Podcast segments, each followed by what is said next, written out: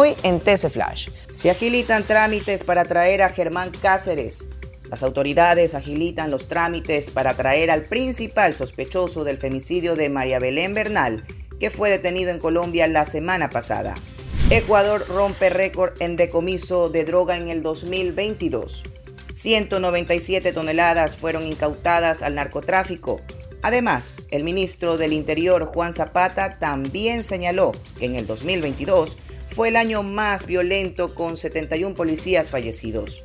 Funcionarios ecuatorianos tuvieron reuniones con cancilleres de otros países. El presidente Guillermo Lazo asistió al cambio de mando en Brasil y mantuvo reuniones de alto nivel donde se abordaron temas de cooperación entre ambos países.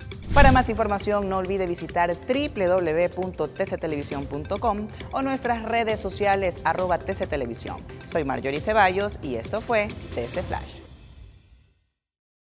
TC Podcast, entretenimiento e información, un producto original de TC Televisión.